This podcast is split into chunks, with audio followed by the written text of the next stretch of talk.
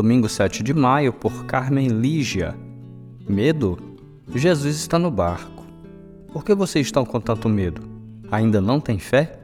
Marcos 4, verso 40.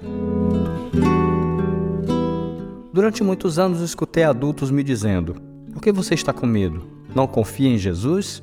Isso foi um peso muito grande para mim como criança, porque eu tinha muitos medos. Anos depois, já como missionária na Colômbia e aconselhando crianças com a bolsa verde do projeto Calçada, encontrei Marina, que tinha 11 anos e chorava ao contar que a guerrilha colocou uma bomba na rua onde vivia e danificou a sua casa. Assim, a sua família precisou viver em uma fundação. Ela estava assustada porque os seus pais diziam que iriam regressar para o povoado. Estava com muito medo e disse que se via como uma lagoa grande, onde os peixes nadam tranquilos, mas que de repente alguém move a água e começam a aparecer ondas fortes e perigosas. Contei-lhe a história de quando os discípulos estavam no barco em meia tempestade, cheios de medo. Jesus, porém, que dormia tranquilo porque não tem medo de tempestade, acordou e acalmou o vento e o mar.